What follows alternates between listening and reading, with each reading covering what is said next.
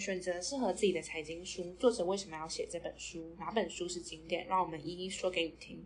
让阅读不止透过眼睛，让我们用声音陪伴你阅读。嗨，大家好，我是 Tina。嗨，大家好，我是 MJ。欢迎收听《财经书单全指南》第七集。那我们今天要讲的还是主题系列的书单。我们这次的主题呢是呃欧尼尔系列第二部分。那今天要讲的书籍是欧尼尔的二十四堂课。那上一集 Part One 我们有提到笑傲股市嘛？那它已经上线了，还没有听过的可以先去听听看我们的 Part One，那我们再回来听 Part Two 的部分。好，这边稍微帮大家快速复习一下上一集在讲什么。那本系列节目会有两本书嘛？就是我们上一集已经讲一本，就是欧尼尔他最经典的笑傲股市，他最具代表性的一本书，他去解释他 canceling 的股票筛选系统。那本集节目就会主要在讨论他的第二本书《欧尼尔投资的二十四堂课》。这本书算是基础的投资心态建立、跟资产配置，还有一些投资人他在决定他的投资决策时会遇到的一些疑难杂症解析。那我们在进入正题之前呢，我就稍微小聊一下，想问一下 MJ，就是假设你今天得到发票的头奖时，你忽然获得了一笔从天而降的资金，好了，你会想要？怎么运用它？得到发票的，我想应该是很多人都曾经幻想过这种吧。因为像我自己，就是会想象说，如果我已经台到了这一台湾人的幻想，对啊，那所以，我你现在要问我这个问题，我就可以马上告诉你，因为我已经想过很多次了。因为像我的话，我可能就是会留一部分，就是做紧急预备金吧，然后一部分就是做捐款，那剩下一部分可能会去呃买一些。嗯，基金啊，或者是股票之类的，就是已经已经想好怎么用嘞，对，已经全部规划好了。就是其实就像这种刚才我们那种快问快答的方式，这本书的风格其实就是这样子，它有点像是投资界的十万个为什么的感觉，它很适合就是对投资啊，或是你已经有一笔资金，然后你不知道怎么用的人，它给你一些初步的投资参考。这本书是集结他在投资人。商务日报，简称 IBD 这个网站，它当初创立的报社啊，现在已经转为线上订阅的财经新闻网站。它所在上面发表的二十六周投资致富秘诀系列的文章，去汇集而成。以现在的角度来看的话，就是有点像那个时代的 KOL，他把他的想法汇集成一本书的概念。那书中内容呢，他就会谈到他跟客户啊，或是跟学生他们在投资时。他们会遇到的问题啊，以及解决方法。那这本书虽然谈到蛮多就是严肃的议题，可是它读起来是没有很生硬，而且蛮轻松的那一种。就是我们可能平常在分配资金还有规划投资的时候，你脑袋里面可能会突然灵光一闪，然后想到的这种问题。那这种问题呢，有可能就是你有时候稍微想过就会忘记啊，或者是说，诶，你想到问题，但是你又想不到这个。问题的答案，那我们这边都帮你整理出来，然后欧尼尔也都会有认真然后具体的回答的这些问题。那我们这边就挑几个重点问答出来跟大家分享一下。这本书也是跟《逍遥股市》一样，它出版有一段时间了，但是它经过时间的验证呢，它可以验证这本书的内容概念到现在还是非常的实用。那书中它没有去用一些很正统的金融专业术语来表达。因为那时候连 ETF 这个商品都还不是很流行，但是读起来是非常容易明白他想要表达的意思，就是比较白话的投资说明书啊。那这本书里面他讨论的议题，他没有特别的呃分类说这些问答是哪个方向的，但我自己觉得他其实大致上就是分四个大方向在做问答。那这次四个方向呢，就分别是投资纪律，然后资产配置，还有投资技巧。以及市场判读这四个方向，那我们就从中挑几个大家可能比较常见或比较常问到的问题。那我们来看看欧尼尔会怎么回答。那我们等下就稍微角色扮演一下，那 MJ 就扮演当问问题的人，那我们来当欧尼尔来回复书中他的回复。好，那我首先从投资纪律这个方向来问问题好了。那欧尼尔投资，欧尼尔认为投资人非之不可的事情里面哪一件是最重要的？他觉得就是一定要去保护你投资的本金，然后并且去承认你自己不可能每次都做对，就是要勇敢承认自己偶尔也会做错。其实他这边的回答跟巴菲特蛮像的，就是他有说过他的投资原则，第一就是不要赔钱嘛，那第二个就是你不要忘记第一个法则。那果然高手之间的想法 就是都蛮像的。好，那下一个问题就是欧尼尔他认为亏损多少就应该采取认赔停损的动作呢？他这边觉得就是亏损十 percent，你就应该要乖乖去认赔，因为对于大部分的投资新手来讲这个一个绝对数字就够你使用。但是如果你是比较嗯老手啊，或是精明的投资人，你还可以去利用走势图去把你的买进的时机点抓得更准。如果价格已经跌到嗯七八 percent 的亏损的话，你应该就有意识到这个部位应该是失败，就是你准备就是要乖乖的认赔卖出了。因为这种做法呢，其实可以保护你不去受到未来可能更大的一些损失。这样。好，那我下一个问题是，欧尼尔他认为投资成功应该需要哪些基本的步骤呢？他提出的就是重要的有三个步骤。第一个是你要怎么知道怎么进场的，所以你要有一套自己的选股守则嘛，就是你只挑最好的股票，然后利用走势图去确定你的买进时机点。那再来呢？你知道怎么买，要还要知道怎么卖。那你要怎么知？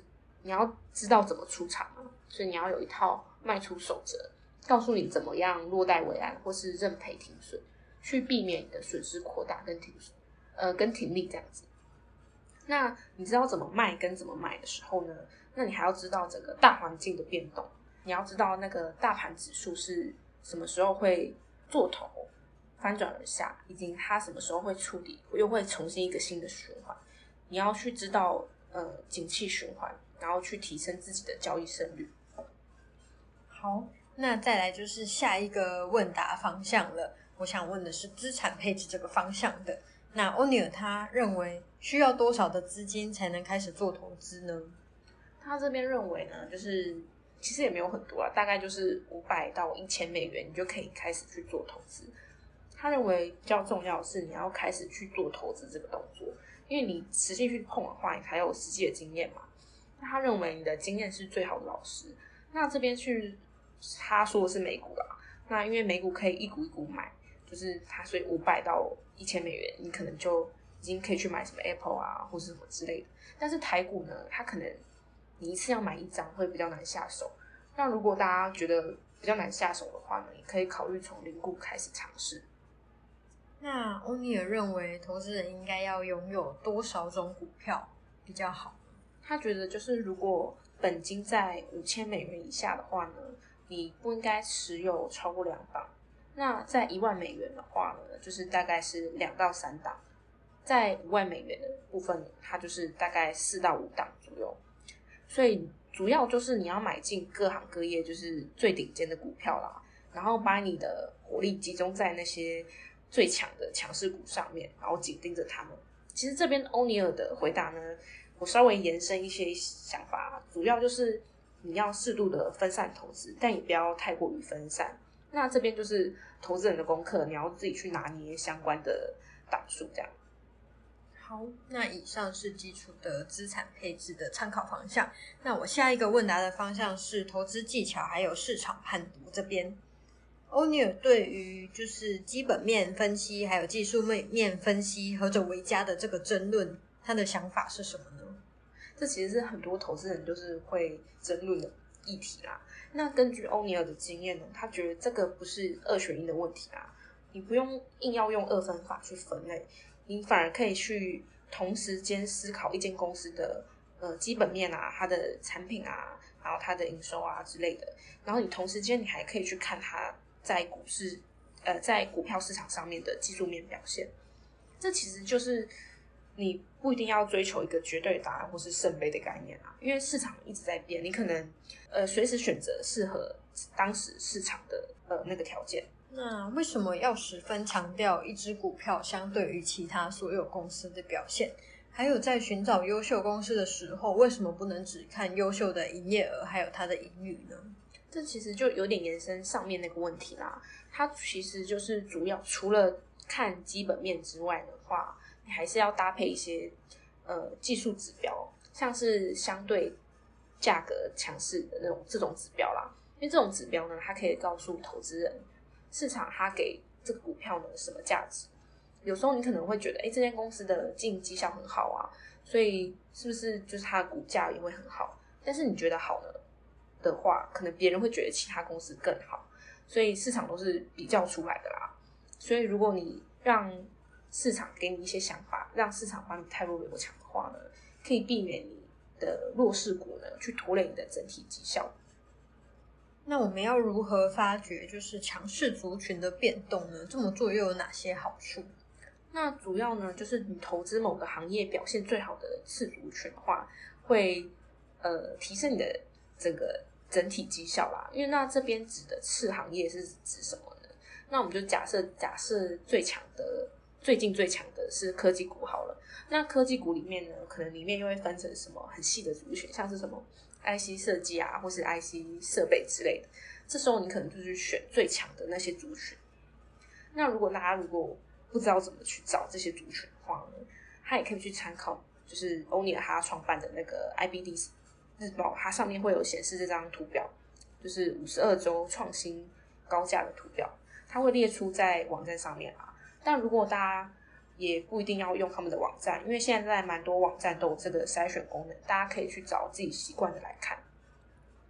那未来有可能领先的这些强势股啊，在准备破底而出，冲向新高点，然后价格就上升到嗯一百趴到两百趴，或者是更多之前，那它的走势图看起来会怎么样？那这边欧尼尔会推荐投资人就是一定要搭配现行来看啊，因为他介绍了几种形态。它最常见的是叫做有握把的杯子这个形态，因为它会在创新高价的时候，他去买进它，等于是股价它已经有一定的买进力道，在买它的时候，他去做相关的投资啊。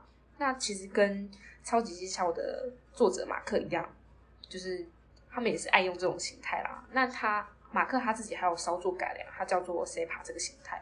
那其他两种形态呢，就是双重底跟平底。那我这边我就蛮推荐，就是不清楚这些形态的听众，一定要找书来看，会比较快了解。那假设真的没有时间去仔细研究，就是这些个股的话，我要怎么用最有效率的方式找出可以投资的标的？那欧尼尔这边就提出几个指标可以参考啦。主要第一个是就是每股营收的，哎，每股盈余的评比。那第二个的话就是相对价格强势的评比。以及第三个就是业别族群的相对强势评比，那第四个的话就是呃四种基本面的一个量数，主要是营业额成长率跟税前税后的利润率以及股东权益报酬率这几个合在一起的一个四种基本面评比，呃四种基本面量数评比。那最后一个第五个的话就是进货跟出货评比，去用来确认。你你这只强势股是不是有专业的买盘或是卖盘在介入这只股票？如果你真的觉得上述听的几个评比很复杂的话呢，你也可以用作者欧尼尔他在小股市中提到的筛选条件开始。那我们前面大大多数都是在讨论有关于买进还有筛选股票的策略，那卖出的守则是什么呢？第一个卖出守则当然就是你要乖乖的认赔停损，保护自己。不会再受更大的亏损。那有三成的市场领先股呢，它可能就是连续上涨几个月之后，它就会开始做头。那股票的涨势这么快嘛，它可能就是几个星期内它就涨完了嘛。所以如果它在某一天就是价格忽然涨幅很大、很很剧烈的话呢，这也就表示就是很多人对这只股票异常的兴奋，导致它价格是忽然飙涨。